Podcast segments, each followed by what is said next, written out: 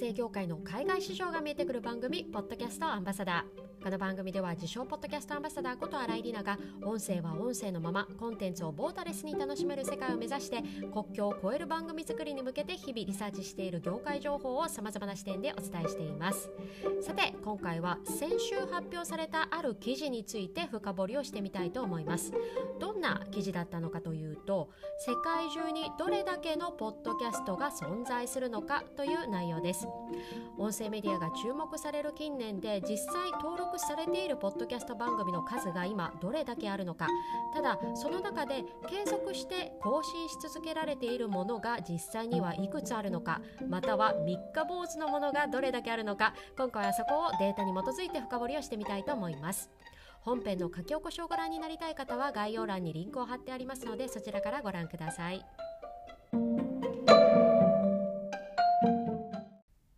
さて今回は世界中にどれだけのポッドキャストが存在するのかということを話していくわけなんですがまずは全体像からいきたいと思います。最初の数値は登録上の数。iTunes 上で登録されている番組がどれだけあるのかというところなんですが皆さんどれぐらい今あると思いますか？実はその数200万以上。2021年4月現在で登録されている番組数というのは200万以上にも上るんですね。そんな中でも昨年1年間で増えた数というのは100万要はコロナ禍で番組数が2倍に増えたんです。すごい伸びようですよね。ただこの合計200万という番組全てが全て継続して更新されている番組とは限らないんです。まあ、一つの例としては番組の特性上更新されていないもの。例えばですね、シーズンものの番組はその一つです。ちょうど今週、えー、月曜日に配信をしたエピソードで紹介した番組は、1シーズン6話完結のフィクションの番組でした。まあ、こういう番組の場合はですね、例えばリリースされてすごく人気が出たとしても、完結をしているので継続して更新されないという、まあ一つの例になると思います。そしてもう一つの更新されない例はいわゆる三日坊主だった番組。まあ、配信をしてみたものの続かなかった例です。こういう例も実は登録数200万の番組の中に含まれるんですね。さてここからはその三日坊主だっただろう番組を段階的に洗い出していってその先にある現実的なポッドキャストの数に迫っていきたいと思いますえまずはエピソード1本で終了した番組これが200万の番組のうちどのぐらい占めていたかというとなんと4分の1です。25%。えー、番組の数にすると50万もの番組がエピソードを1本配信したっきりでほっとかれているということなんですね。まあ、3日坊主ならぬいわば1日坊主ですよね。え次はエピソード3本まで配信して終了した番組の割合です。えこれが実は全体の43%ほどもありました。まあ、この時点でですね単純計算すると最低4本以上のエピソードを配信した番組というのが、まあ、120万本をかけるぐらいというところなんですね。まあ、当初の、えー、登録数200万からここまで下がりました。最後にもう一段階踏み込んでみたいと思います。では、10本以上のエピソードを配信した番組は全体のうちどのぐらいだったのかというところ。まあ、これはですね、まあ、定期的にがっつりと配信している番組という、まあ、イメージですね。まあ、これは実は全体の36%ほど、まあ、番組数でいうと72万ほどしかなかったんですね。もう100万の大台を切ってしまいました。もちろん番組の特性や目的によっては先ほど例に挙げたようにフィクションドラマ、まあ、10話もいかずに完結する番組というのも多くあります。なんですが、まあ、この数字日本国内では毎日配信というスタイルが多いところと比べるとですね配信エピソード数にも大きな差が出てますよね、まあ、それこそ一丁前のポッドキャストと呼ばれるには最低何本のエピソードが必要でどれだけ定期的に配信をされていればいいのかという議論はありますが、まあ、先に挙げた1本本で終わった番組というのはやはり三日坊主だったんではないでしょうか。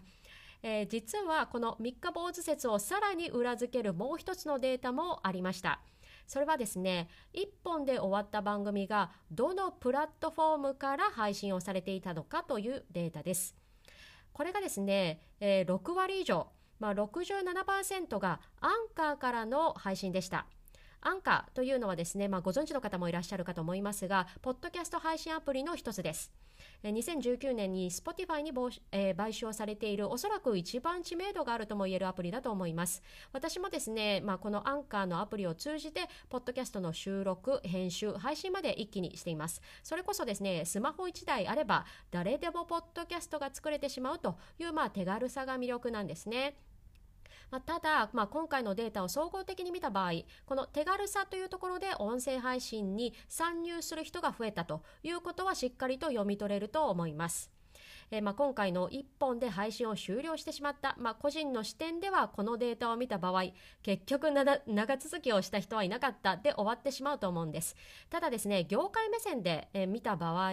まあ、ここまで音声配信に参入しようという人が増えた。しかも1年でですね2倍近くの伸びを見せた市場というのはまあそう普段見れる成長スピードではないと思います。まあ、もちろんアンカーなどのアプリによって配信するハードルが一気に下がったからといってですね今までの2倍3倍の人たちがいきなり本気で継続してポッドキャストを作りにかかるというのは考えにくいですよね、まあ、ただ、まあ、配信者の数は増えなかったとしても、まあ、音声メディアに対して興味を持っている人は確実に増えているということが分かりますね。例えばもともとは聞くこと専門だった人が実は去年一度自分でも音声配信をしてみた、まあ、だけどやっぱり合わなかったからやっぱり聞く専門に戻ったなんて人もいると思います。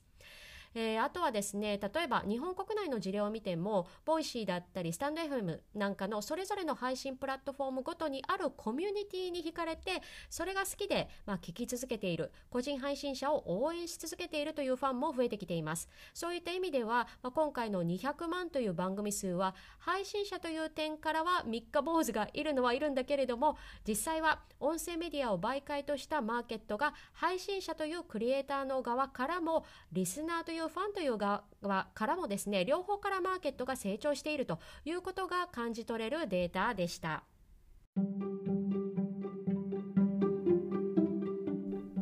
さて今回はあるデータをもとに世界中にどれくらいポッドキャストが存在するのかということについて今回は深掘りをしていきました。え登録上は200万を超える番組数が存在するもののそのうち4分の1はエピソード1本で終了したもの。また本気でですね10本以上配信し続けている番組数は全体の 36%100 万を切るといった数字でした。ただですね1年間で2倍にまで跳ね上がったポッドキャストの番組数。そして一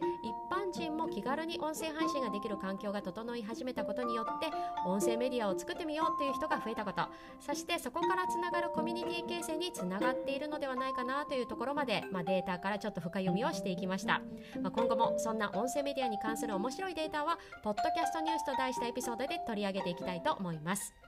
ぜひ音声業界の海外市場について聞いてみたいニュースまた今回のエピソードを聞いた感想などは書き起こし配信をしているノートのコメント欄か Twitter でお寄せください。お待ちしております。最後までお付き合いいただきありがとうございました。ポッドキャストアンバサダーの新井里奈がお送りしました。それでは次回のエピソードで。